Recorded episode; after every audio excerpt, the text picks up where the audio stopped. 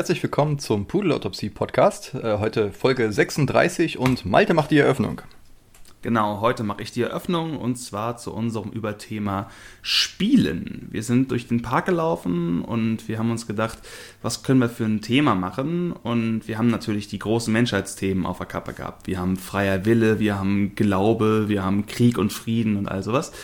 Aber da ich gerade ein Buch zu Ende gelesen habe über Improvisationstheater und da wir allgemein merken, dass uns eine Sache wirklich fehlt, nämlich gemeinsam kreativ auf einer Bühne mit Menschen spielen zu gehen, im sowohl übertragenen als auch im wörtlichen Sinne, dachten wir uns, wir nehmen einfach das Thema Spielen und glauben, dass wir da trotzdem eine Menge gute Ansätze drin finden können. Denn wenn ich sage spielen gehen, wenn Sascha und ich das verwenden, meinen wir eigentlich, dass wir gemeinsam kreativ sind. Dass wir also gucken, wir werfen uns die gedanklichen Bälle zu, wir schreiben ein Lied, wir machen einen Podcast, wir diskutieren ein Thema aus oder wir haben irgendwelche Ideen für Sketches oder Musikvideo oder sonst irgendwas. Und ähm, wenn wir da in so einen schönen, guten, freien, fließenden Zustand kommen, dann nennen wir das auch Spielen gehen, im Gegensatz zu den gibt es ja auch späteren Prozessen im kreativen Bereich, wo man dann schon ein relativ weit fortgeschrittenes Ding hat, wo man dann mit Hammer und Meißel wirklich mit Handwerk und Arbeit und Kraft versucht, da nochmal was anderes rauszuholen. Der Feinschliff quasi. Aber diese erste Phase ist das Spielen gehen und das ist etwas, was am allerbesten funktioniert, wenn man sich direkt gegenübersteht und wirklich im echten Leben beieinander ist und nicht mhm. immer nur über irgendwelche Bildschirme. Genau. Ja. Ja, ich war vorhin kurz in der Ecke und dann konnten wir so ein Stündchen durch den Park drehen und das war cool. Und man hat gemerkt, ja. dass die Spiegelneuronen ganz alles feiern, äh, feuern und feiern. Mhm. Aber äh, ja, und jetzt deswegen diesmal wieder über Remote, weil das ähm, war dann zu kurz für einen Podcast. Aber ja, das hat uns so darauf gebracht und äh, während wir dann auf der Bank susen, dachten wir auch so, aber Spielen ist ja auch irgendwie, ähm, also quasi erstmal so ganz deutsch gesehen, ne, Spiel ist das Gegenteil von Arbeit. Äh, das ist quasi nichts, was der Wertschöpfungskette irgendwas beisteuert. so, Etwas, so was man als Kind hinter sich lassen sollte. Genau, erstmal so dieses ganze ja. Ding. Aber je mehr man das dann, also erstmal als Künstler sieht man das ja sowieso anders. Ja.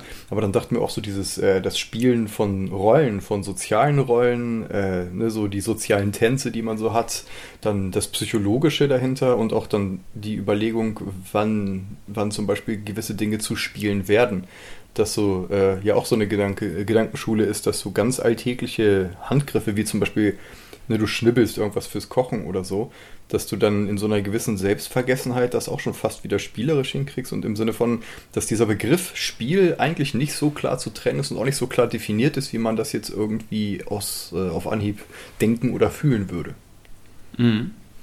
Genau, was ich da auch spannend finde, ist diese Verbindung zum Flow State. Also ich, vielleicht ist das sowas wie, eigentlich ist Flow, also dieser Zustand, wo man gerade perfekt in seiner Arbeit aufgeht. Der Sportler, der quasi eins mit dem Ball und dem Schläger geworden ist oder der Musiker, der gerade die perfekte Jazz-Improvisation mit seiner Band irgendwo da abzieht dass das etwas ist, was wir sehr feiern und erforschen und was total äh, wichtig ist, auch in der Geschäftswelt, der echten Welt der Erwachsenen, Flow-State, sich versenken und dann dadurch Sachen schaffen. Aber vielleicht ist das einfach nur ein anderes Wort für Spielen, für dieses kindliche Ding von sich im Spiel verlieren und entweder alleine mit seiner Fantasie oder mit seinen Spielsachen oder auch gemeinsam mit anderen Kindern oder auch Erwachsenen äh, sich in einer Spielwelt verlieren und da wirklich aufgehen. Dieses berühmte Ding vom Zeitverlust, was glaube ich jeder kennt, der ein Kind als Kind irgendwann so einen perfekten Nachmittag hat. Du hast drei, vier andere Kinder. In meinem Fall, ich denke an zum Beispiel an Geburtstagsfeiern, wo irgendwie andere Kinder waren. Wir hatten mal irgendwo so ein Dorffest auf dem Kirchenvorplatz. Und da waren einfach mehrere Kinder, du bist rumgelaufen, hast die ganze Zeit gelacht und plötzlich sind drei Stunden vergangen. Und du denkst, das kann nicht sein. Ich habe mhm. nur geblinzelt. Wo also das Spielen, was im kindlichen, geh spielen, ähm, ganz nah dran ist an diesem herbeigesehnten und zu reproduzieren versuchten Zustand ist, den man im Flow findet oder auch in der Meditation findet. Und das ist spannend. Kann. Das eine ist dieses riesen spirituelle Fass, Flow, Sinn, Versenkung und das andere ist Spielen gehen. Mhm. Das klingt so profan, ne? weil das ist halt das, ja. was Kinder machen, das, was nicht in der echten Welt stattfindet. Jetzt mal etwas äh, strohmannig dargestellt. Und äh, ich glaube auch, dass es so, äh, so wichtig, dass halt irgendwie ähm, ich fand gerade schon diesen Ansatz ganz interessant. Der Versuch der Rekonstruktion des Flow States ist quasi mehr oder weniger ein Garant dafür, dass du nicht da reinkommst. Das stimmt. Ähm, so dieses äh, jetzt endlich Spaß haben, schnell entspannen oder sagen, ja. äh, beschreiben, wie schön still es ist, dann ist es nicht mehr still. Und ähm, ne, das ist ja auch ganz schwer. Du meinst auch das, was man in der äh, Meditation findet. Und da habe ich gesagt, was man in der Meditation finden kann. Ne, also ich mache mhm. das ja jetzt schon irgendwie jahrelang und wenn man sich wirklich, also geht mir so, wenn ich mir vornehme, äh, in einen Flow-State zu kommen und mich dabei die ganze Zeit monitore, ob ich jetzt schon endlich drin bin oder nicht, ist das mhm. halt, wie gesagt, eine Garantie dafür, dass es nicht so ist. Das ist dieses, ja.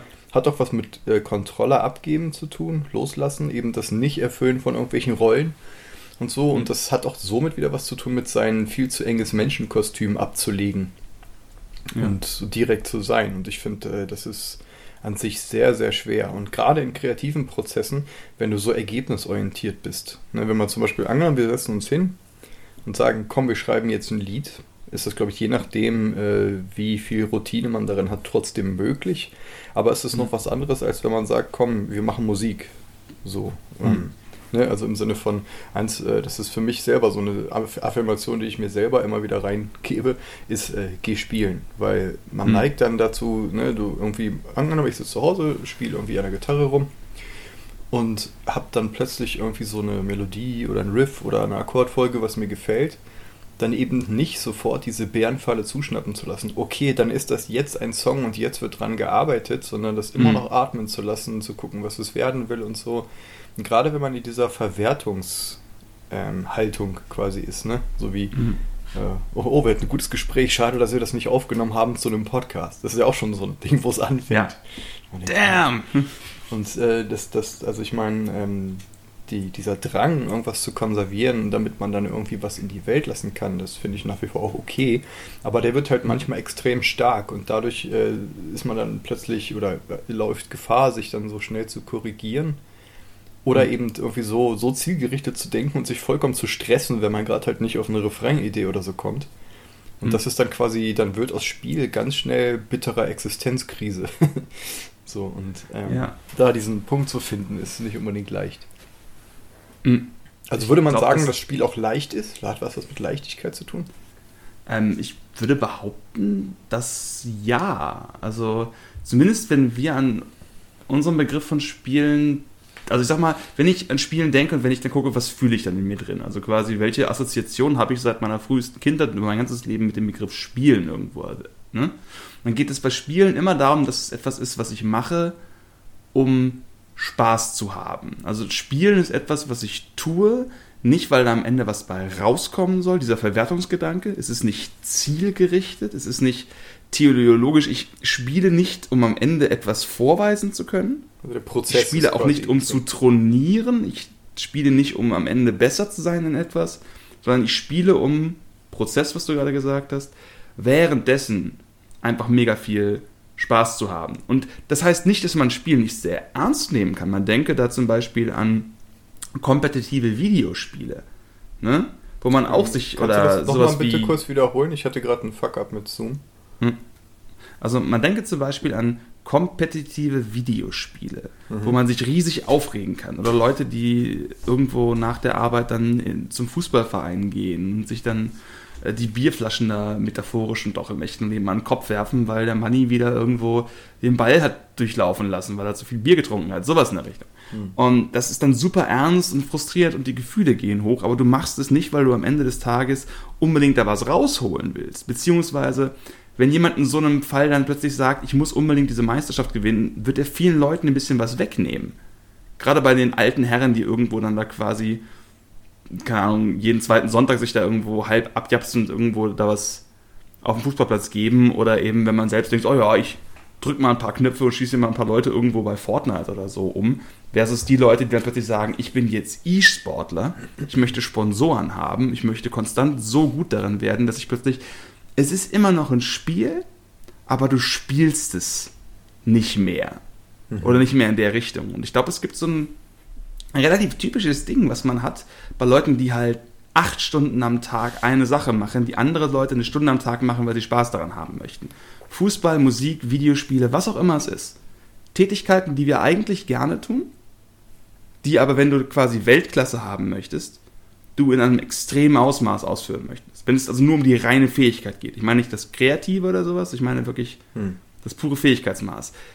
Ich meine, dass ich in verschiedenen Situationen schon mal Interviews oder so sowas gehört habe wie, und dann kam der Moment, wo ich gemerkt habe, ach ja, ich kann ja einfach Spaß daran haben. Mhm. Das ist der verbissene Wettkämpfer, der irgendwann loslässt und am Ende, und das ist die brutale, widerwärtige Kapitalismuslogik von so Football-Inspirational-Filmen oder so, in den Momenten, wo sie loslassen, sind sie erst richtig gut, um dann doch zu gewinnen.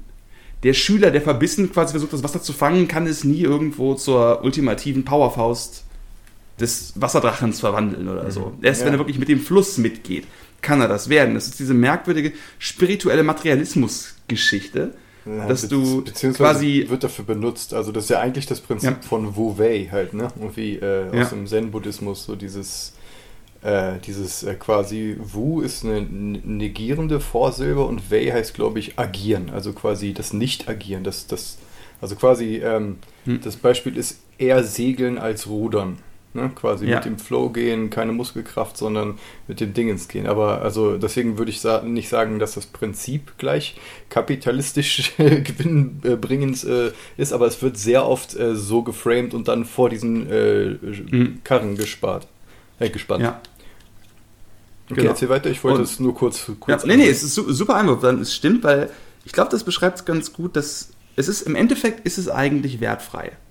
Die Frage ist halt, was du damit machst. Und ich habe auch gerade gemerkt, dass ich habe jetzt gerade so spielerische Tätigkeiten genommen, die dann irgendwann, wenn man sie zu sehr betreibt oder sie professionell betreiben möchte, eben quasi aus dem Spielerischen einen Arbeitskontext, einen Bewertungs-, einen Zielkontext einbaut, dass es natürlich genau das eigentlich für alles gibt. Es gibt keine klare Grenze ich glaube auch ein Hirnchirurg, der da irgendwie ein cooles Lied hat und da gerade irgendwelche Neuronen zusammenbastelt, wenn der gerade mittendrin ist, dann spielt er irgendwie. Der hat Spaß am Prozess. Mhm. Ne? Aber in dem Moment, wo er quasi versucht, sich mega zu konzentrieren und zu sagen, ich muss jetzt dieses Leben retten, also soll er natürlich tun, möglicherweise ist er dann aber zu angespannt. So paradoxerweise irgendwo. Oder du bist in irgendeinem, keine Ahnung, du bist in irgendeinem Arbeitsprozess und musst, musst was weiß ich, äh, als als Buchhalter musst du ganz viele Akten sortieren und super langweilig irgendwelche Zahlen irgendwo reinschreiben. Dann kommt dieses Gamification-Ding da rein. Mhm. Dass du versuchst, das auf eine spielhafte Art und Weise zu machen, damit eine eigentlich langweilige, mondäne und eintönige Tätigkeit plötzlich einen Spaßcharakter hat und eine extra Motivation. Dann kriegst du Punkte oder du, du, lässt einen Baum wachsen, wenn du regelmäßig joggen gehst auf deiner App, die auf deinem Handy da gerade irgendwo am machen ist. Oder wenn du jeden Tag produktiv bist und was schreibst, dann gießt du damit ein virtuelles Pokémon oder sowas in der Richtung. Das sind alles Methoden wie diese sprachlich, würde ich sagen, relativ getrennten Sphären. Von Spielen, Freizeit, du machst es, weil du Bock drauf hast und Arbeiten, okay, das hat ein Ziel, das ist wichtig, aber du musst nicht unbedingt Spaß dabei haben. Wie das in den letzten Jahren, würde ich behaupten, verstärkt krass verschränkt ist mhm. und immer mehr zusammengewachsen ist. Also auch Arbeitswelt und Freizeitwelt angefangen hat, ist, glaube ich, auch ein relatives, relativ alter Hut inzwischen, wie sehr das eigentlich quasi ineinander greift inzwischen. Ja, also ist auch echt interessant, da sowas wie Gamification zum Beispiel zu erwähnen, weil das ist ja quasi buchstäblich das zum Spiel machen. Hm. Und ähm, da, da, da, schwimmt ja schon diese ganze Assoziationswelt äh, mit rüber halt, ne? Irgendwas, was ich von mir aus tue, was mir in erster Linie äh, also Spaß macht im Sinne von positive Emotionen äh, quasi auslöst in mir und so. Und ähm, natürlich ist das dann halt, sobald so Corporations halt, äh, anstatt ihre Prozesse menschenwürdig zu machen, da halt irgendwie so ein Pokémon lieber gegen zu programmieren, was für dich mithüpft, ist es halt äh, mhm. äh, genauso äh, pervers wie die Achtsamkeits äh, von der Krankenkasse verschriebenen Achtsamkeits-Apps, die halt irgendwie aber dann die Corporations aus der Bredouille nehmen, was vernünftige Arbeitsbedingungen angeht oder so.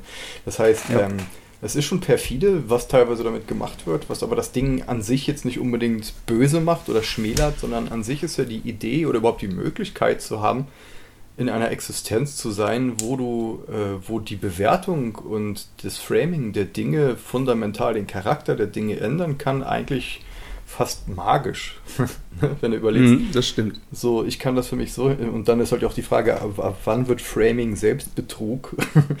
So, ne, im Sinne von, äh, wenn ich jetzt überall nur bunte Früchte sehe, die ich einsammle, oder ob ich die Kinder überfahre in meinem SUV. Das ist halt irgendwie ähm, radikal konstruktivistisch halt schon äh, eine fragwürdige Sache. Und äh, also ab einem gewissen Punkt werden wir uns wahrscheinlich uns in der Konsensrealität darauf einigen und sagen, ja, nee, das ist jetzt falsch. Aber äh, wo sind so diese, wo sind die, die Grenzen von, von dieser Selbstwahrnehmung und der Bewertung und diesen Dingen? Weil, da würde ich Okay, erzähl. Hm, ich, ich dachte nur gerade genau das, diese Frage von der Konsensrealität. Mhm. Ne? Und ich dachte auch gerade daran, wie ist es, wenn einige Leute spielen, aber andere Leute in derselben Situation nicht mitspielen? Oder das nicht als Spiel begreifen oder auch die Konsequenzen, wie du meinst, wenn jemand, der mit einem SUV äh, anstatt Früchte einzusammeln, eigentlich gerade die Passanten überfährt, dass da jemand denkt, er würde etwas Spielerisches tun, was aber sehr echte Konsequenzen auf die Welt hat. Und ich würde sagen, Spielen hat immer auch die Idee, dass es konsequenzfrei ist. Oder? Mhm. Das ist, am Ende geben sich alle die Hand, egal was gewesen ist, und du gehst danach weiter in der echten Welt, dass es nicht so richtig da reingeht. Ne? Also ich glaube, dass wir das auf jeden Fall in der, in, im deutschen Sprachgebrauch so benutzen, aber es steht halt irgendwie äh, zur Debatte, beziehungsweise ich möchte es zur Debatte stellen, ob das halt mhm. äh, der Fall ist, weil es gibt ja zum Beispiel auch diese Idee von Maya, der Illusion der Weltenbühne, ne, im Sinne von mhm. äh, so dass alles, was du siehst, mehr oder weniger Spiele und Illusionen sind. Und je mehr man sich in irgendwie so äh, Quantenzeug und so versenkt, desto mehr ist man da überzeugt, dass da irgendwie mehr dran ist, als am lieb wäre.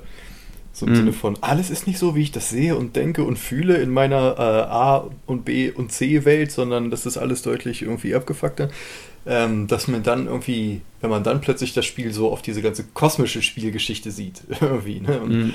ähm, dass man dann natürlich sehr schnell auch so eine gewisse realistische Bodenhaftung verliert und vielleicht sich auch ein bisschen in die Gefahr bringt, äh, sich da so ein bisschen den Boden oder den Teppich unter den Füßen wegzuziehen.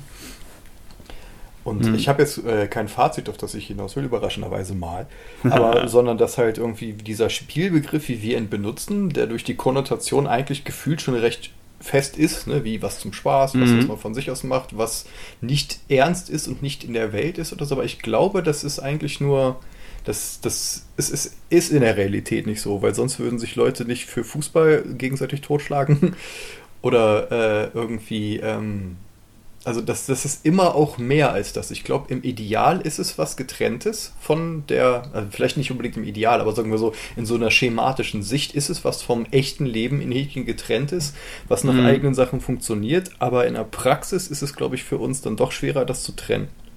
Mhm. Dem würde ich vollkommen zustimmen. Ich dachte gerade an den äh, berühmten äh, Twitch- und Fortnite-Streamer Ninja. Ich weiß nicht, ob der ein Begriff ist. Der hat so blaue Haare. Nee. So. Ist, ich ich habe den auch nicht wirklich jetzt gesehen. Ich weiß aber, dass es ihn gibt über eine Kontroverse. Ähm, der hat mal so einen typischen Twitch-Rant, wie man das so macht. Du spielst und dann redest du zwischendurch und bist dann wütend. Weil irgendwer hat geschrieben, als er sich, was er wohl gelegentlich tut, wenn er mal verliert, obwohl er sehr gut ist, was ja auch passieren kann, hat er sich halt extrem aufgeregt. So Typ Tennisspieler, der seinen äh, Schläger auf dem Boden wild zerschlägt. Der sein Gegner hm? zerbricht. Mhm. Und da hat dann natürlich jemand gesagt, Dude, it's just a game. Ne? Mhm. Entspann dich, es ist doch nur ein Spiel. Im Chat oder so.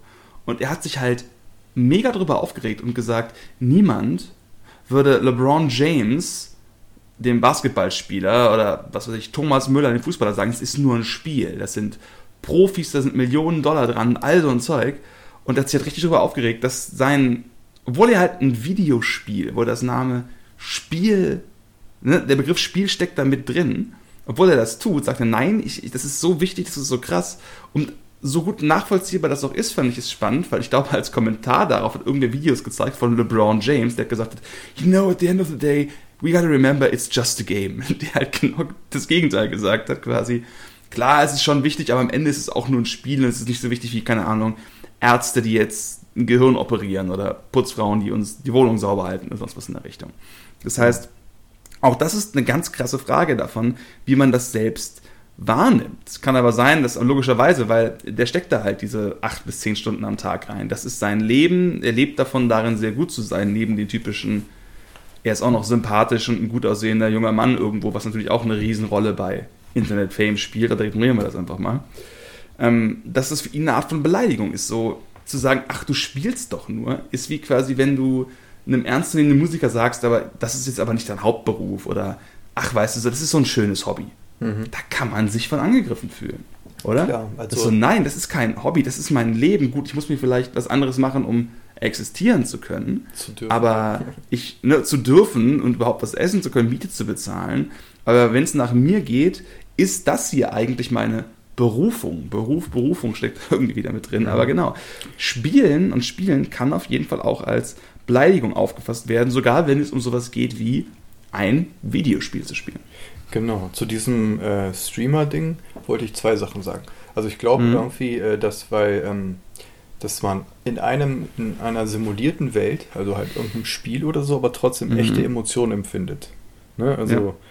je nachdem, wie cool oder eben äh, nicht cool im Sinne von äh, wie, wie emotional man halt ist, kannst du ne, so dass das Kind, was bei Monopoly anfängt zu heulen oder so, mhm. obwohl es eigentlich nichts verloren hat außer Monopoly mhm. und so. Weil äh, in diesem Spiel, du kannst dich halt in diesem in, in Spielen verlieren und dann bist du halt in, in, in, so einer, in so einer emotionalen Welt halt, ne? Also ich beschimpf, mhm. äh, ich schimpf auch vor mich hin, wenn ich bei irgendeinem Multiplayer-Spiel irgendwie verliere oder so. Aber halt, ähm, das ist so ein Affekt im Sinne von, ich suche mir jetzt nicht aus, ich beschimpfe den jetzt und ich habe auch kein Mikro an oder so, ich würde jetzt keine Leute beschimpfen. Aber so für mich, ich bin dann einfach kurz sauer, hau mir auf, ne, so Goddammit, und dann geht's aber weiter. Und ähm, wenn dann jetzt in dem Moment einer sagen würde, äh, ja, ist nur ein Spiel, ne, dann natürlich möchtest du den erwürgen, weil mhm. das ist so, dass äh, du hast ein Gefühl und er sagt, das Gefühl, was du hast, ist nicht zulässig. So, ja. und eigentlich müsste man sagen, also jetzt laut Konflikt. Wobei, das hört man. Vielleicht will er auch damit sagen, hey, beruhig dich, ich verstehe deine Wut, aber es ist ja, ne? Aber, genau, aber deine Gefühle sind nicht zulässig. Und, genau, und, und, das, das ist das, was du hörst, wenn du gerade wütend bist, weil du dann sowieso ja. immer gefühlt der Antagonist bist, wenn du wütend bist. Das, dazu ist Wut ja da halt, ne? So Flucht oder Kampf, so dieses ah. Und ja. ähm, so wie du das gerade gesagt hast, das ist ja schon dieser gewaltfreie Kommunikationsansatz. Zum Beispiel, ich höre deine Wut, äh, quasi, du bist gerade wütend, ich sehe, dass du wütend bist, ich verstehe das in dem System, aber denk mal außerhalb des Systems, bla. Aber so komplex sagt das halt niemand und im Internet will ja. jeder immer als der coole Mensch dastehen, boah, der, boah dem habe ich es aber gezeigt, ne? Destroyed das und das und dankt mhm. on das und das. Und diese ganze, äh, dieses ganze One-Upmanship, wo aber teilweise so ein bisschen diese, diese Kameraderie fehlt, das ist halt, glaube ich, ein bisschen einfach auch ein Problem des Mediums. Deswegen, äh, mhm. also würde ich sagen, ist da so das Ding, äh, um das nochmal zu wiederholen, du hast halt echte Gefühle auch in, in äh, artifiziellen Systemen und die bleiben, mhm. die Gefühle. Und dann noch äh, das, der andere Punkt mit diesem, hey, das ist nur ein Spiel und so verdienst du dein Geld, das ist doch nichts echtes, das ist, glaube ich, sehr viel. Alle Leute, die jetzt nicht den Standardweg gehen mit Broterwerb und so, haben, glaube ich, äh, nicht mhm. alle, aber sagen wir so, ich würde mich, äh, ich glaube, das ist nicht zu weit aus dem Fenster gelehnt, wenn man sagt, viele haben so eine gewisse Grundwut in sich, äh, in einer Gesellschaft zu sein, die halt das die andere Werte halt als du selbst. Also geht mir als Künstler zum Beispiel so. Ich finde es halt irgendwie, mhm. die Idee, dass du irgendwie Autos oder Waffen bauen musst, um irgendwie Geld zu kriegen, ist jetzt halt vollkommen schwarz-weiß und stimmt auch nicht so, aber jetzt nur mal gefühlt. Und mhm. äh, dass alles, was dir persönlich wichtig ist, alles, was irgendwie musisch ist oder sowas, aber nicht direkt monetarisierbar ist, äh, als, als Hobby abgetan wird und als nicht in der mhm. richtigen Welt stattfinden, kann dich halt komplett rasend machen. Mhm. Ne, weil irgendwie dieses Gefühl, dieses Gefühl der Einsamkeit des, des, des musisch geprägten Menschen dadurch noch irgendwie unterstrichen wird. Das ist halt auch Projektionsfläche ohne Ende. Ein bisschen. Aber mhm. äh, also ich verstehe das auf jeden Fall halt irgendwie. Ne? Auch wenn, ähm, mhm. ich würde auch nicht sagen, zum Beispiel Kunst und Musik und so sind meine Hobbys, weil ich das Wort Hobby schon vollkommen beleidigend finde für solche Dinge. Mhm. So, und aber äh, das ist dann halt so, man fühlt sich in seiner Passion geschmälert. Das ist ein bisschen so, es wirkt so, so wie äh, jovial von oben herab, wenn das jemand sagt, ja, das ist so sein mhm. Hobby. Aber ja. eigentlich macht er das und das. Und du denkst dann halt irgendwie. Was machst du denn in Wirklichkeit? Genau, mhm. aber ist halt die Frage, wie sehr ist das, was man macht, im Sinne von, muss es monetarisierbar sein, damit die Welt es anerkennt? Also quasi in so einer Solidargemeinschaft äh, vielleicht, aber Weißt du, was ich meine? So dieses Ding, das. Ich weiß genau, was du meinst. Das, ähm, ähm, ja. Genau, nochmal, um das kurz zu Ende zu bringen. Weil sobald du da eine Nummer dran schreiben musst, sobald es was sein muss, kann es per se nicht mehr der Definition entsprechen, die wir vorhin hatten, dass es ein, ein Akt für sich selbst ist prozessorientiert, sondern dann ist es mhm. ergebnisorientiert und das negiert die Fähigkeit des Spielens quasi ein bisschen. Mhm. Ich habe mir ähm, hier, ich weiß nicht, ob man das richtig hört bei der Aufnahme, aber da ich gerade alleine am Rechner sitze, nutze ich das mal und mache mir so ein paar Notizen, was bei einem vergesslichen alten Mann wie mir relativ hilfreich ist. Ja, das hat Und sich ich dachte gerade, rausgestellt, ne? ne, Notizen machen. dass ähm, diese Idee, dass äh, wir Emotionen in einer simulierten Welt trotzdem echt fühlen, fand ich interessant, weil wir können gar nicht anders. Das Gehirn hat ja diesen berühmten Faktor, dass es einfach nicht weiß, was um es herum passiert. Mhm, aber es kriegt einen Reiz wieder. und macht es. Das ist ne, Sapolsky und auch alles mögliche andere. Du hast, wenn du Power-Posing machst, das ist, wenn du dich hinstellst und sagst, ich habe eine Pose, die quasi äh, Selbstbewusstsein suggeriert, dann kann ich dieses Äußerliche, obwohl es nichts gibt, was sich an der echten Welt geändert hat, nimmt dann dein Gehirn und denkt sich, ja, okay, habe ich gerade irgendwas gewonnen? Cool, Mhm. dann stoße ich jetzt mal meine äh, Endorphin, endokrinen Maschinen an, was auch immer. Was da drin steckt, weiß ich natürlich nicht. Und die sorgen dafür, dass du dich tatsächlich auch selbstbewusster fühlst. Effekt variiert natürlich, wie alles, was mit dem Gehirn irgendwo zu tun hat. Aber das gibt es durchaus. Genau wie das Gehirn auch nicht sagen kann, ob du gerade. Weil, was ist der Unterschied für das Gehirn? Irgendjemand hat dir jetzt eine Frucht geklaut und du verhungerst jetzt. Oder irgendjemand hat dir jetzt die Holzfrucht bei Monopoly geklaut. Mhm. Obwohl jetzt Monopoly, glaube ich, keine Holzfrüchte enthält. Aber ich glaube, du weißt, worauf ich hinaus Ja. möchte. Oder du Ähm, das Gehirn weiß es einfach nicht. Von einem Verlust Ja. oder so. Und Oh, wenn, wenn deine Freundin träumt, dass du sie betrogen hast und sie wacht am nächsten Morgen auf so. Schatz, das war nur eine Einbildung von dir. Ich habe dich nicht betrogen. Ich werde es auch nie tun. Ja, das weiß ich. Ich bin trotzdem wütend auf dich. Weil, das ist jetzt ein bisschen sexistisch, können wir natürlich genauso. Ähm, aber das Prinzip das- bleibt erhalten. Genau, das Prinzip bleibt erhalten, dass das Gehirn ist nicht in der Lage zu unterscheiden zwischen Spiel und Nichtspiel, weil unterscheiden, ob etwas Spiel ist oder Nichtspiel, tut nämlich nicht der emotional, der affektive, der betroffene Teil unseres Gehirns, sondern das tut nur unser mustersuchender und Sachen einordnender, was ist eigentlich los mit der Welt frontaler Cortex irgendwo. Mhm. Ne? Der berühmte PFC, der präfrontale Cortex, der sich sagt, weißt du was, das ist jetzt ein Spiel, das ist jetzt nicht so schlimm. Dieses, ne, du hast die Emotion, äh, und wie kriegst du dich wieder zurück? Genau indem du sagst, irgendwann kommt der Teil deines Gehirns, der dir sagt, das war nur ein Spiel. Das war simuliert, hat keine echten Konsequenzen. Oder noch besser, er hat sich innerhalb des Spiels an die Regeln gehalten. Mhm. Wenn jemand in dem Spiel betrügt, auch wenn es nur ein Spiel war, Das ist kann ganz was anderes. sehr große Echtweltkonsequenzen haben. Das macht was anderes Ja, mit dir. auf jeden Fall. Das macht was anderes mit dir. Ich zocke gerade mit, äh, mit einem Kumpel so ein äh, Online-Multiplayer-Spiel und die haben irgendwie so ein, äh, so ein Patch rausgehauen, dass sich das Matchmaking geändert hat und Mhm. wir waren nur noch gegen wirklich haushoch überlegene Leute unterwegs und wir wurden immer nur ausradiert und irgendwann merkst du halt, okay, solange du dir erklären kannst, warum du gerade abgekackt hast, ist das alles nicht so wild. Dann nehme ich das auch mit Mhm. Humor und alles, aber wenn du dann einfach merkst, so, du hast nicht mal eine Chance und äh, quasi das System ist so gegen dich gesteckt, gerade durch Zufall, weil das System halt nicht funktioniert Mhm. hat. Das ist emotional eine ganz, ganz andere Sache. Und Ja. ähm, das, äh, worauf ich nochmal kommen wollte, ist, wie das dann zum Beispiel ist, ähm, also ist jetzt das vorige Thema, äh, mit, den, mit den echten Welten, äh, echten Emotionen in, in simulierten Geschichten. Wie ist das Mhm. zum Beispiel mit Frotzeleien in einer, in einer Freundschaft? Weil zum Beispiel, Mhm.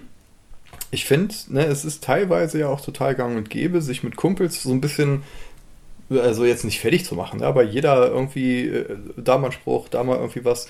Und das kann total unterhaltsam sein. Und wenn man das dann im, im Geiste des Sportes in Häkchen versteht, ist das manchmal Mhm. cool, weil du dich gegenseitig zu irgendwelchen kreativen Höchstleistungen bringen kannst. Ne? So was ich, wie, wie, wie sich gegenseitig dissen halt. Also quasi Battle Rap oder sowas. Aber ab wann kommt dann der Punkt, wo das Spiel eben nicht mehr Spiel ist, sondern diese, diese Emotionssachen anspringen im Gehirn? Frustrierenderweise nie gleichzeitig, Mhm. würde ich mal behaupten. Oder zumindest oft genug nicht gleichzeitig, dass es oft zu Problemen führt. Ich Mhm. weiß noch genau zum Beispiel, dass ich, als ich wesentlich jünger war, so 12, 13, hatte ich so eine Phase, wo ich richtig pissig auf ein paar alte Freunde von mir waren, weil ich immer das Gefühl hatte, dass die irgendwie, sobald wir zu dritt waren, war ich immer so quasi unten im Witz. So quasi immer der Butt of the Joke. Immer Mhm. das Ziel von irgendwelchen Geschichten. Ich weiß original nicht, ob das stimmt. Ich weiß nicht, wie viele Witze ich gemacht habe. Es hat sich nur so angefühlt. Mhm. Aber ich glaube, die haben eigentlich dieses typische Ding. Komm, wir spielen doch nur. Ne? Und das ist so schwer zu sagen, weil es kann auch, ne? Niemand hat da in dem Sinne Recht. Es ist einfach zu sagen, sobald sich jemand verletzt fühlt, ist es kein Spiel mehr. Gleichzeitig kannst du sagen, Junge, das war ein Spiel, also quasi dieses Beleidigungsspiel, hör auf, dich verletzt zu fühlen, bist du nicht mehr cool. Gleichzeitig ist dieses, bist du nicht mehr cool, was soll das, entspannen, es ist nur ein Spiel, kann genauso verwendet werden, um jemanden zu brutalsten Straftaten und Massenmorden irgendwo zu bringen. Ja. Durch Das ist- Gruppenzwang, dieses, das ist nur ein Spiel. Das ist Genau. der Holocaust, das ist nur ein Spiel. Das ist eine Vergewaltigung, das ist nur ein Spiel. Drück den Das ist- Knopf, sonst bist du nicht mehr cool. Mhm. Okay. Genau, goddammit, ich ja, ich und, muss und, und das ist halt so wirklich dieses perfide Ding, dass äh, zum Beispiel halt, ähm, es kann so genauso gut, kann halt die Opferrolle äh, benutzt werden, um halt Druck auszuüben. Ne, dass du zum Mhm. Beispiel, äh, selbst wenn du dich nicht verletzt fühlst, behauptest, dass du dich verletzt fühlst, um andere darüber in ihre Schranken zu weisen. Das ist durchaus möglich, ist wahrscheinlich seltener und äh, schwerer zu erkennen. Es ist aber auch genauso möglich, dass halt Leute irgendwie andere Leute wie Kacke behandeln und sagen, ist doch nur ein Spiel, ist doch nur ein Spiel. Und äh, da hilft dann irgendwie nur so die wirklich dieses, dieses Geschichtending, dieses, wie steht man zueinander? Man kann ja auch enttäuscht sein, wenn man zum Beispiel sagt, okay, in unserer Freundschaft hatte ich das Gefühl, ich muss mich so wenig verstellen, ich kann dir was an den Kopf werfen, also ich kann dich beleidigen und du verstehst, dass es aus Liebe ist, weil gerade weil unsere Freundschaft so weit ist, dass wir, dass, dass er das ab kann. Und wenn der andere sich dann verletzt fühlt, kann man das selber Ja. vielleicht zum Beispiel wieder als Jemand äh, muss ein echt guter Freund von mir sein, damit ich einen Termin absage spontan. Mhm, Weil genau. ich glaube, dass die Freundschaft nicht kaputt macht. Bei Genau. Fremden oder Leuten, die ich weniger gut kenne, würde mich das wahnsinnig machen. Genau sowas. Ist Und wenn, und wenn also dann der andere weird äh, quasi aber darauf so reagiert, dann hast du, du für dich dann diese Unterstellung äh, von wegen, du wolltest mich angreifen und das ist das Letzte, was du Mhm. tust, weil du halt eigentlich nur besonders sicher warst. Das heißt, das ist diese Dynamik, ist halt auch nicht so, ein, so eine einfache Täter-Opfer in Häkchen äh, Dynamik, sondern das ist so komplex, weil jeder gleichzeitig immer alles ist. Ne? Und und bei zwei Leuten ist es auch noch mal anders als bei drei Leuten, wo dann plötzlich, vielleicht ist es dann so, dass der eine, der sich eigentlich irgendwie mit den Leuten gut versteht, dann plötzlich gefühlt in der Hierarchie weiter unten gehalten ist, weil sich die anderen beiden verbünden, vielleicht Ja. auch ohne es mitzukriegen oder so. Und das ist enorm interessant. Und das sind ja auch alles Spiele, so gesehen. Ha, jetzt bin ich mal der Typ, der Mhm. zurück zum, zurückkehrt zum Titel.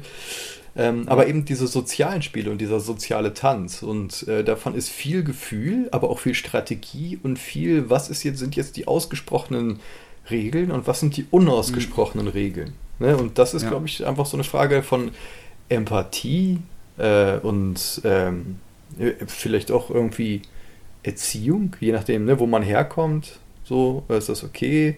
Was ist mit Ehrlichkeit? Ab wann ist Ehrlichkeit äh, einfach nur äh, quasi, also ne, Ehrlichkeit wäre auch nochmal so ein Thema für sich, aber ja, ist ein anderes Thema. Aber du weißt, was ich meine halt, ne? Das ist so super Ja. schwer, das jetzt, diesen Begriff irgendwie festzuhalten. Punkt. Also ich dachte gerade an so ein konkreteres Beispiel von dem, was du meinst. Äh, wann ist es ein Spiel, wann ist es kein Spiel und wie fühlt man sich dabei, wenn jetzt ähm, man denkt, man würde spielerisch jemanden beleidigen? So, ja, ich bin gerade drin. Plötzlich sind da Tränen auf der anderen Seite. Mhm. Ne? Das ist, glaube ich, so ein hartes für äh, Ding. Und äh, es gibt dieses Bon mot, ich weiß nicht, wer es gesagt hat, alles ist lustig, solange es anderen Leuten passiert. Ich glaube, das sagt jeder Comedian immer. Ja, ja, ich weiß. Es hat irgendwann mal irgendwann wer gesagt. Das ist ein absolut bekannter Spruch. Ähm, aber ich finde den da ganz interessant, weil ähm, auch diese Frage von wird jetzt gespielt oder nicht gespielt, echte Welt, nicht echte Welt. Sagen wir mal, du bist ein Reddit-Troll. Oder noch besser, ein 4chan, 8chan-Troll. Der jetzt gerade irgendwo, du hast dich mit den Leuten zusammengehört und just for the lols ähm, findest du irgendeine Person und schwärmst deren Social Media mit keine Ahnung, mit du dockst die Person, du veröffentlichst ihre privaten Daten, vielleicht hast du äh, Deepfake-Porn von irgendeiner Person gemacht. Sowas in der Richtung. Und du teilst das miteinander und du hast diese Community und alle lachen drüber. Weil alle sich bestärken, dass das nur ein Spiel ist. Ne? Und gleichzeitig hast du an dem anderen Ende dieses Witzes irgendeine Person, die nie in diesem Fortran-Ding drin war, die vielleicht den ganzen Zorn nur aus irgendwelchem Zufall auf sich gezogen hätte. Nicht, dass es wirklich wichtig wäre für die Art von brutalem Spiel, was aber, denke ich, in dieser Just for the Lols Geschichte absolut als Spiel gewertet werden würde. Ne? Und die Person wird dann von simplen wie ich lösche alle meine, ich blocke euch, zu ich lösche meine Social Media Accounts, zu ich werde irgendwie gefeuert oder kriege psychische Probleme bis zu ich bringe mich um, kann da alles drin sein. Und das getrieben durch diese, um es mal quasi positiv zu denken, so diesen Feedback-Loop von, es ist doch nur ein Spiel. Ne? Ja, Und dass es sich nach vorne treibt. Und ob man das erkennt oder nicht, hängt ganz stark zusammen, ob es einem irgendwie wehtut, ob man Empathie dafür hat, ob man es nachvollziehen kann und wahrscheinlich auch mit Identifikation. Ja. Identifizierst du dich irgendwie mit dieser Person oder nicht? Ist es jemand, wo du das Gefühl hast, nee, das darf ich, weil die Person irgendwie als böse und dieses, wir hatten ja dieses, also quasi als böse und inkompetent irgendwo gebrandmarkt worden ist, oft genug, mhm. dass sie dann entmenschlicht wird und dass du es dann machen kannst. Ist, weil, und dann spielst du, als würdest du dann. Ist es, ist es ein Spiel, Ameisen mit einer Lupe anzuzünden? Ist es ein Spiel, äh, einen Hund zu quälen, indem du ihm irgendwie eine Dose an den Schwanz bindest und das Geräusch ist super laut?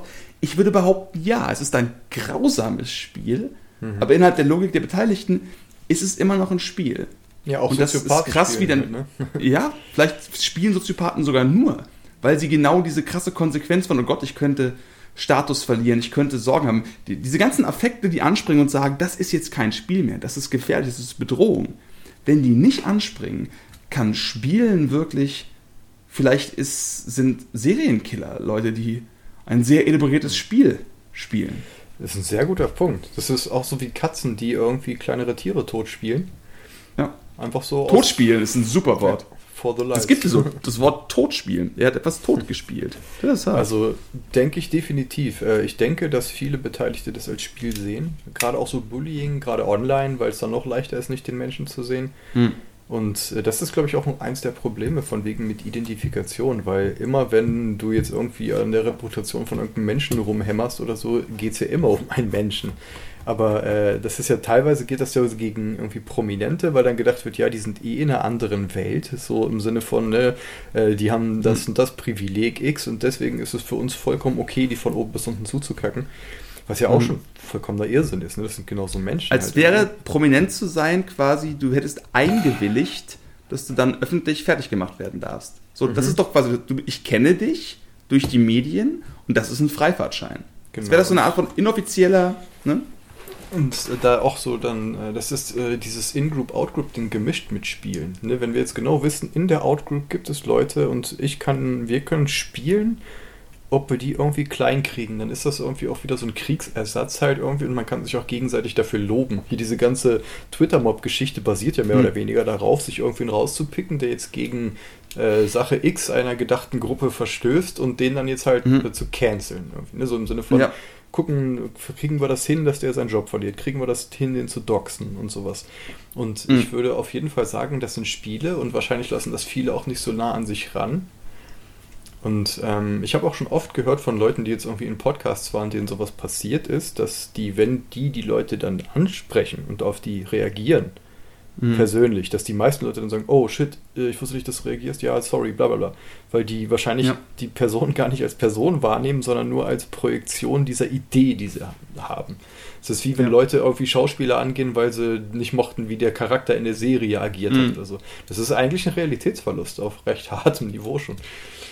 Und Interessant, dass jemanden, der etwas tut, aber es fake tut, als jemanden zu sehen, der es eigentlich doch tut. Und mhm. das dann ist der Realitätsverlust. Dass ja, du die Fake-Realität nicht als Fake-Realität anerkennst. Das ist irgendwie weird. Ja, der Typ, der bei Game of Thrones hier diesen äh, jungen König gespielt hat, war das äh, bla bla, wie, wie ist er? Du weißt, wen ich meine.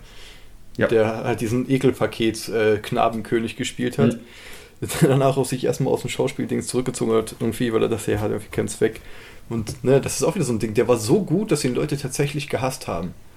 Also das spricht ja. sehr für sein Handwerk, spricht aber auch nicht unbedingt für die Menschheit als solches. Und, das ähm, ist dieses Ding, wenn du, hm. früher konntest du Menschen, die prominent waren, eigentlich nur gegenübertreten, wenn du sie wirklich gesehen hast, mit Ausnahme von Briefen, die du ihnen geschrieben hast oder so, oder den, den wenigen Personen, die wirklich quasi in einem Fernsehsender, davon gab es früher nur drei oder so, Zeit hatten, in einer Diskussionsrunde über jemanden zu reden, der nicht im Raum war. Mhm. Heute kann es einfach jeder permanent machen. Das heißt, dass diese krasse, es ist, ne, es ist vielleicht viel einfacher im Spiel zu bleiben heutzutage. Weil diese ganzen echten Momente, was wir vorhin hatten, dass jemand plötzlich Tränen in den Augen hat, weil du ihn im Spaß beleidigt hast oder gefühlt, dass du das einfach nicht kriegst. Mhm. Nicht in der Form. Und wenn du es kriegst, ist es ein Bild. Und wer das glaubt stimmt. heutzutage schon noch Bildern? Ja, das heißt, das, das, äh, das, was du tausendmal als CGI gesehen hast, plötzlich in echt zu sehen, ja. hat zündet wahrscheinlich nicht mehr die gleichen Neuronen wie davor. Ja. Das ist mega besorgniserregend, dass diese Spielmechanik quasi in den sozialen Medien dann dazu führt und logischerweise das befeuert ja auch, das macht ja auch Spaß und dann hast du quasi den Anführer. Das ist, das ist einfach Sandkastenlogik, Ja. die sich bis Ähm. zum Suizid von irgendwelchen Leuten und bis zu Cancel Culture in allen Bereichen, wie auch immer, und kaputten Karrieren und Querdenker aufmärschen und wie auch immer man das sieht, Dann- irgendwie steckt immer das Spielen ein bisschen damit drin. Oder zumindest kann man das so deuten. Also äh, Spiel, aber auch soziale, äh, also quasi äh, In-Group-Out-Group, ne, wo man sich zugehörig fühlt und gegen wen man ist und so. Ähm, Mhm. Was mir auch noch gerade eingefallen ist, ist ja Killerspiele. Ne? Also es ist Mhm. ja seit was weiß ich wie viel äh, Jahrzehnten in der Presse Mhm. von wegen böse Computerspiele verrohen. Also mit der Logik, die wir gerade angebracht haben, müsste man ja eigentlich Mhm. sagen, dass wenn man immer gewalttätige Spiele spielt, dass die Gewalt, äh, Gewaltbereitschaft dann halt irgendwie auch äh, dazu nimmt. So, ich war aber Mhm. mein Leben lang immer genau auf der anderen Seite dieser Killerspieldebatte, weil ich halt als Video, also als, als, als Gamer und so irgendwie quasi viel davon gespielt habe und immer das Gefühl hatte, die wollen mir was wegnehmen und ich kriege das schon äh, sortiert, dass das nicht das gleiche ist und ich hatte nicht nie das Gefühl, dass mich das äh, quasi aggressiver gemacht hat. Auf Mhm. der anderen Seite muss man jetzt halt gucken, ne? wie kann ich mit der einen, äh, auf der einen Seite das so empfinden und auf der anderen Seite, wenn sie mich betrifft, plötzlich anders, wirklich diametral. Mhm. Und wie kann ich das unter einen Hut bringen? Und äh, ja, was denkst du darüber? Äh, ich denke, das ist äh, quasi die eines der Kerndilemmata, an dem man irgendwie als Mensch drin steckt, dass du natürlich alles logisch völlig einsiehst, aber in dem Moment, wo es dich selbst betrifft, hast du eine andere Art von Affektbezug zu der ganzen Angelegenheit. Es ist tatsächlich so, dass äh, das ist dieses richtig verrückte Beispiel, wo man merkt, wie wenig eigentlich unsere Fähigkeit, etwas rational zu denken, oft Einfluss auf unser Verhalten haben kann, ist das, ich weiß nicht, welche Gehirnregion es war, aber es gibt gewisse, du hast ja diese Studien, was passiert mit Leuten, wo durch einen Unfall oder durch Elektroschutz, auch wie auch immer, bestimmte Gehirnregionen ausgeschaltet sind oder kaputt sind oder defekt sind, wie auch immer. Mhm. Und es gibt da diese eine Gehirnregion, die dafür zuständig ist, dass du einfach ähm, das Schwierigere tust. Dass du dich entscheidest, nö, das passt jetzt nicht. Ne, quasi, du gibst jemandem anderes einen Ratschlag und du weißt genau, was ist klar, mach das nicht. Spiel keine Killerspiele. Ich sehe genau, was so schlecht ist. Ähm, aber es ist schwieriger, das auf einen selbst anzuwenden. Und wenn irgend so ein Zentrum da kaputt ist oder ausgeschaltet ist, ist diese Person perfekt in der Lage, anderen Leuten Ratschläge zu geben.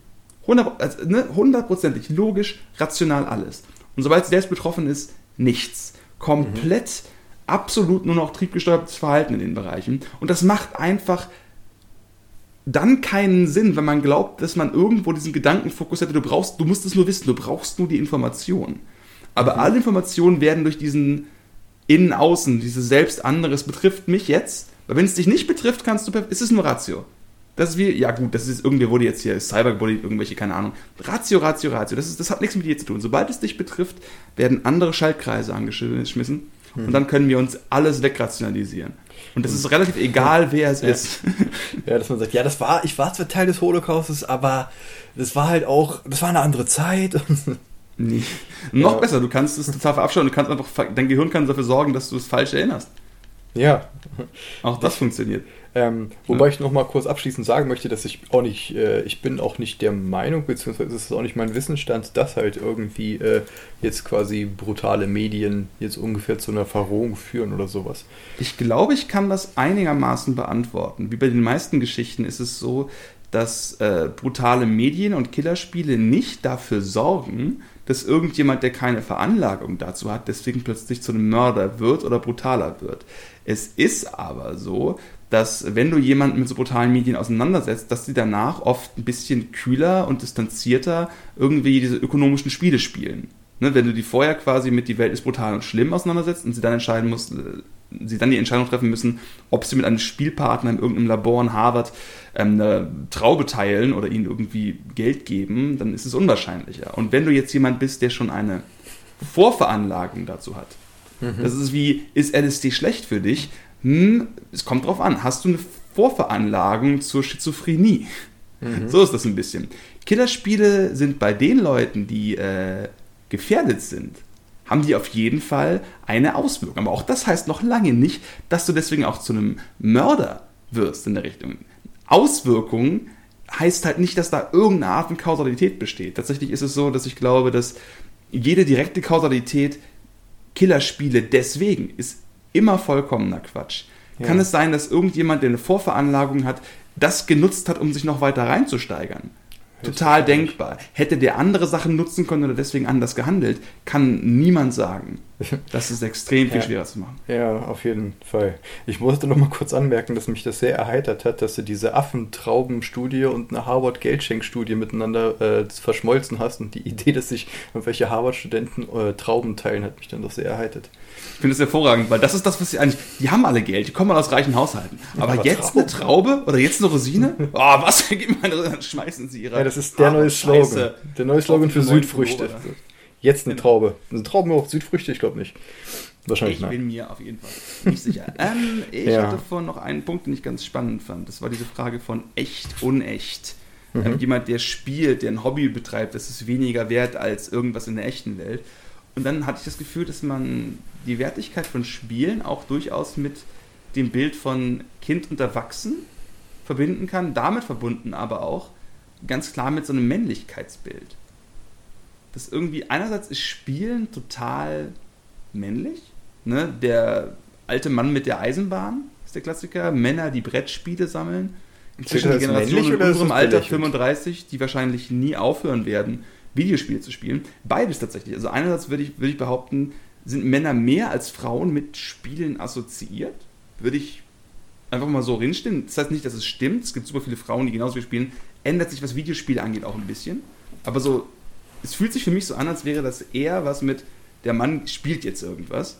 Das aber gleichzeitig auch diese Idee des Ergebnisorientierten, diese Idee des, du tust es, um etwas zu machen. Ne? Baumpflanzen, Haus bauen, Sohn zeugen am besten, nicht Kind, sondern nein, Sohn zeugen explizit. Das sind alles Tätigkeiten, die irgendwo hinführen. Du tust etwas nur, um Geld zu verdienen. Willst du deine Zeit damit verschwenden, zu spielen oder ein Hobby zu haben, wenn du in derselben Zeit Geld verdienen könntest und das dann reinvestieren könntest in sowas in der Richtung? Mhm. Das würde ich behaupten, sind schon Aspekte, die quasi in dieses Bild von, ich bin jetzt ein erwachsener großer Mann. Es gibt diesen Spruch von, ich weiß nicht, wer es war, Mark Twain oder sonst irgendein Ami.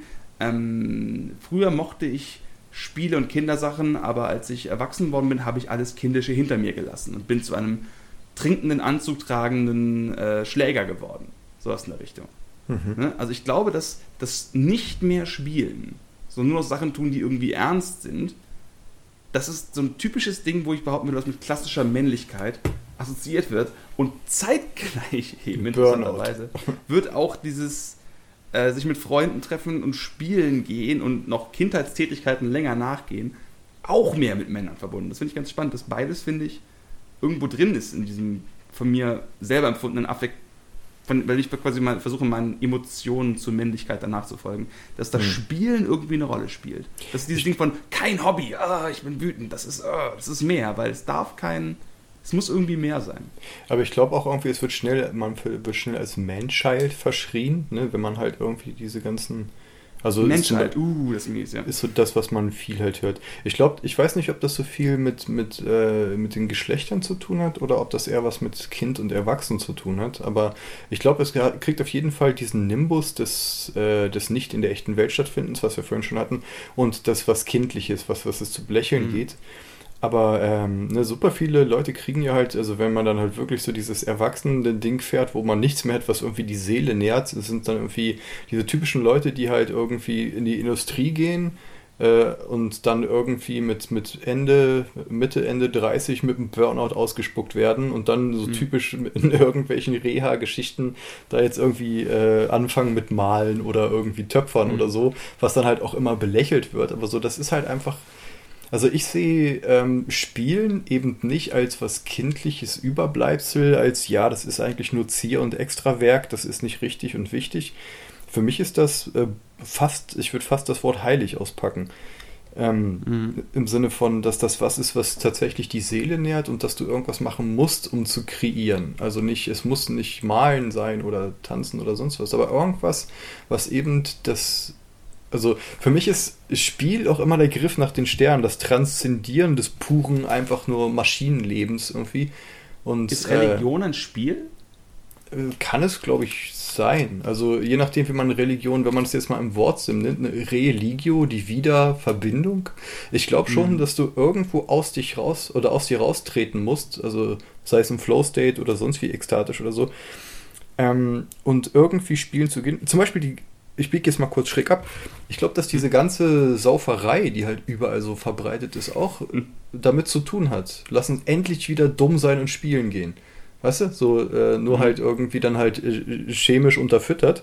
So, ja, lass uns ja. da mal nur tanzen gehen, lass uns alles vergessen, bla. Und dass halt äh, viel auf der Weg über diese Wege gegangen wird. Also ich judge das nicht, macht was ihr wollt. Teilweise finde ich das ja auch interessant.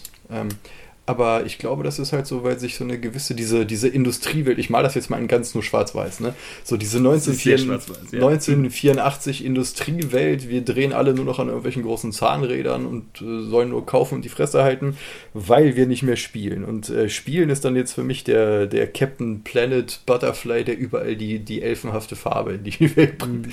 Jetzt natürlich ja. äh, augenzwinkernd gemeint. Aber ich glaube halt schon, dass da irgendwie das, das wird so schnell belächelt und kleingeredet und so, aber ich glaube, im Kern sehnt sich jeder danach.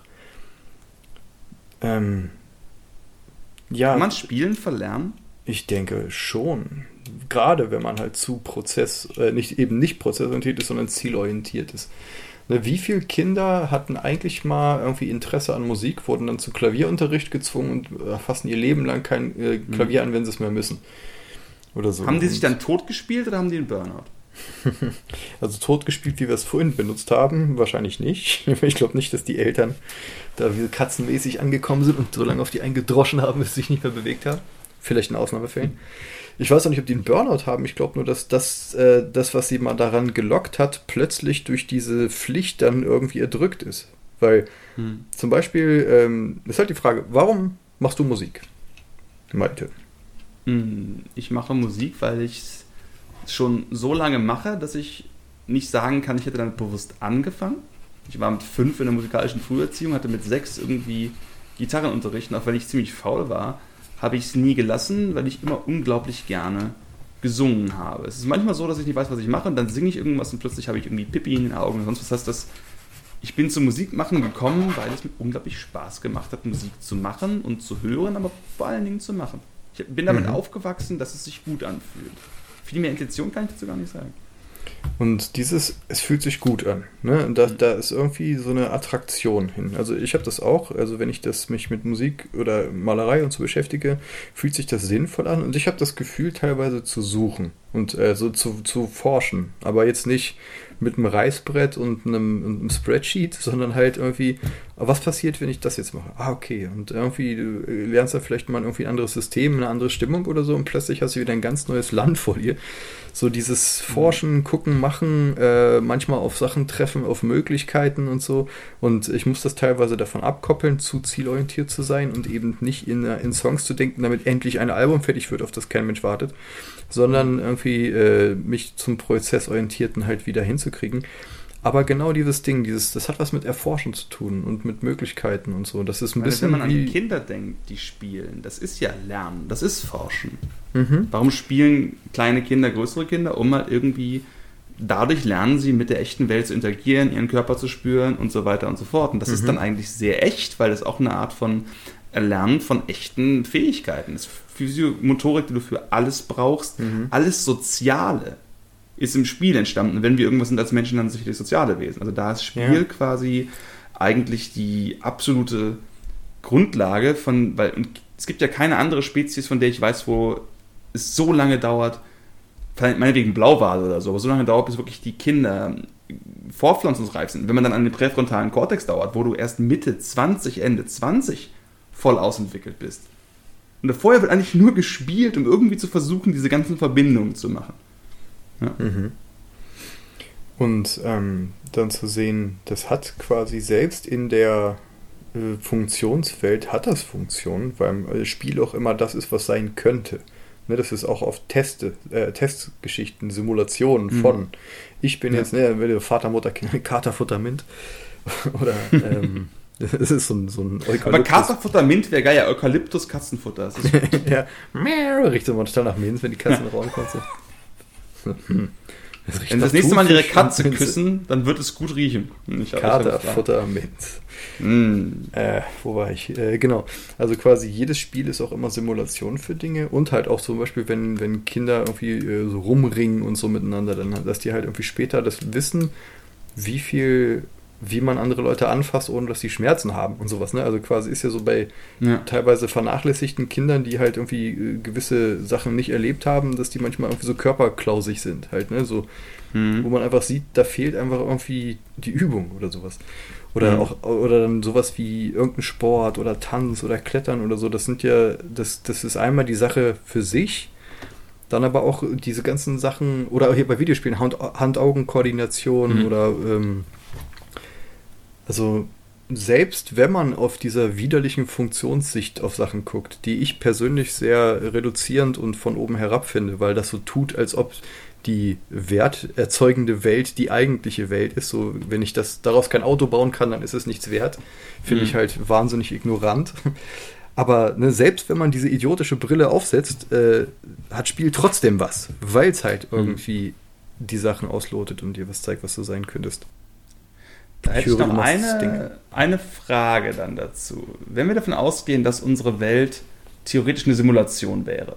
Ne, wir wären in irgendeiner Simulation von woanders her, wie auch immer das zu gedenken, was ja nicht auszuschließen ist.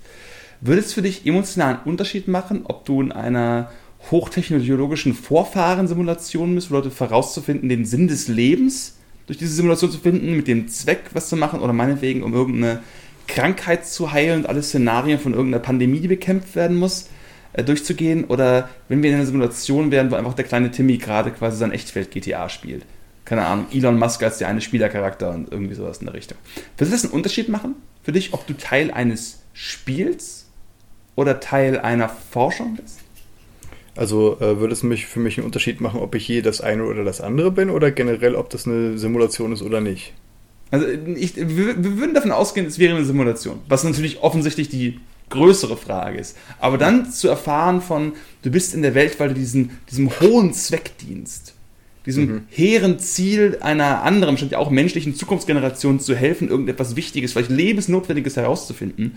Oder du bist einfach eine von sieben Milliarden Fickpuppen für irgendjemanden, der sich gerade in Pornhub 2.7.0 eingewählt hat oder so. Und ja, ich das ist glaube, schon was anderes, würde ich Es ist äh, wahrscheinlich sehr schwer zu behaupten, dass das gleich, gleichwertig wäre, weil natürlich, wenn man halt irgendwie mit, mit Ethik, Moral und irgendwie an Dinge rangeht, dass man denkt, ja, für das und das macht das und das plötzlich mehr Sinn. Und wenn man dann merkt, du bist mhm. nur irgendwas vollkommen abgeschlagenes.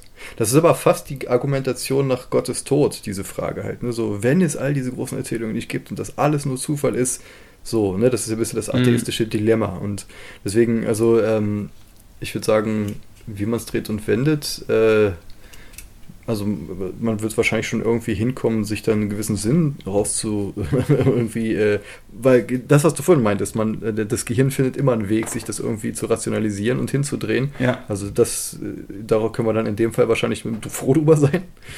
Ja. Aber natürlich wäre das, glaube ich, ein Unterschied. Und äh, wenn man jetzt auch mal so sieht, ähm, dieses alte Alan Watts Zitat, ne, wenn ein Apfelbaum Äpfel trägt, trägt das Universum Menschen. Im Sinne von, das ist nicht, dass der Apfelbaum da ist und dann kommen plötzlich Äpfel von irgendwo her, sondern die sind inhärenter Teil des Apfelbaums und zu den richtigen Bedingungen entstehen die. Wir nehmen die Äpfel als Teil des gleichen Organismus wahr.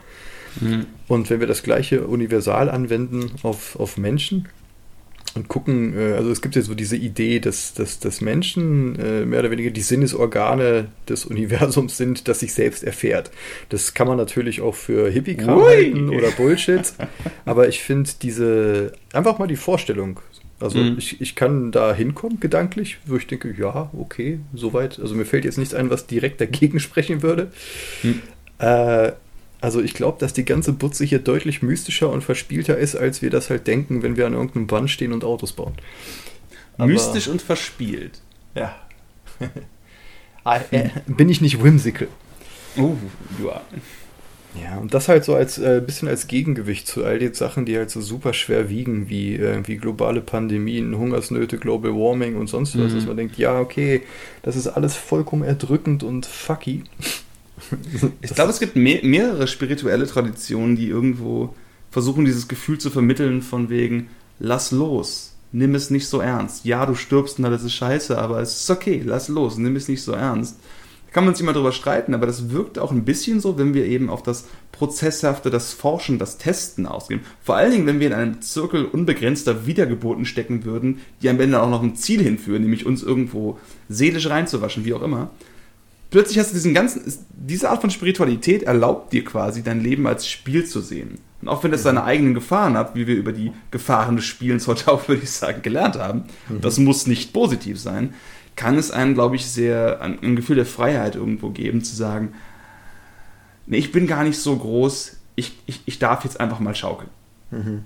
Ja, die eigene Insignifikanz kann halt gleichzeitig dich von der Klippe stürzen, aber es kann dich auch total frei machen, wenn du einfach weißt, so, äh, es gibt keinen Sinn im Sinne von großes Trademark-Zeichen hinter, sondern mhm. äh, ne, also es gibt jetzt nicht so irgendeine Auto, also eine Autorität, die dir sagt, was du zu sein hast und mhm. warum das ist. Also äh, der du zumindest glaubst. Es gibt genügend Leute, Autoritäten, die es versuchen, aber mhm. äh, wenn du das halt einfach nicht glauben kannst, dass du denkst, ja, ich glaube, ich bin nicht dazu da, hier einfach nur Teil der Wertschöpfungskette zu sein und irgendwelche mhm. Dinge zu produzieren äh, so, dann sind zumindest diese Gedankengebilde, finde ich, teilweise mal inspirierend, auch wenn ich es nicht unbedingt glauben kann.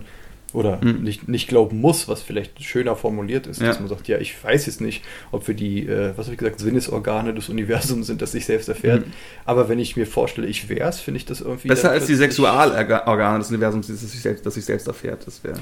Äh, alles halt, ne? Wir sind irgendwie auch die Verdauungsgeschichten halt, irgendwie, mm. genau wie alle Tiere, all diese Sachen. Ist ja alles in Bewegung und äh, ich finde teilweise dieses, dieses, äh, diese Hippie-Perspektive halt irgendwie, also die, die fühlt sich für mich so an, als könnte die, da wäre mehr Luft drin, kann ein bisschen mehr atmen.